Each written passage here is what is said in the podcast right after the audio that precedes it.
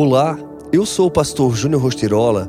Vamos juntos ao Café com Deus Pai de hoje? O que é a vida? Vocês nem sabem o que acontecerá amanhã. Que é a sua vida? Vocês são como a neblina que aparece por um pouco de tempo e depois se dissipa. Tiago 4,14. Existe uma profunda reflexão a ser extraída dessa passagem.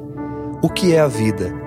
Tiago a compara como um vapor em razão de seu curto e frágil período de duração. A vida é única e breve. Esse é um fato. Partindo desse ponto, olhamos a vida e a morte dessa perspectiva, com mais naturalidade. Reconhecemos que a nossa vida é única e breve. Podemos nos libertar e agir com mais autenticidade e ousadia.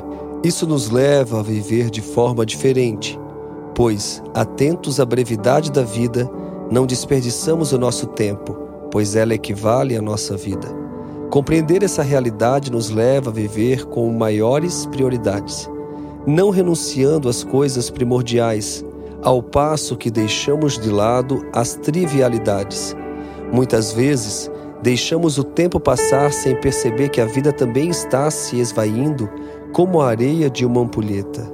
Então, reflita Quanta areia já desceu na ampulheta da sua vida sem que você, com tantos sonhos e projetos, tenha conseguido realizá-los?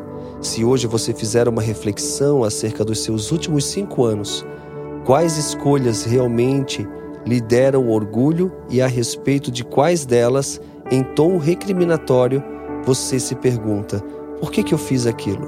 Somos fruto das nossas escolhas.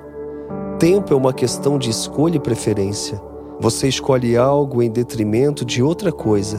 Por isso, lembre-se de que Deus é o Senhor do tempo e só Ele tem poder para transformar a realidade da nossa vida. Ele tem poder de fazer na sua vida aquilo que levaria anos para ser realizado em poucos meses, ou até em poucos segundos.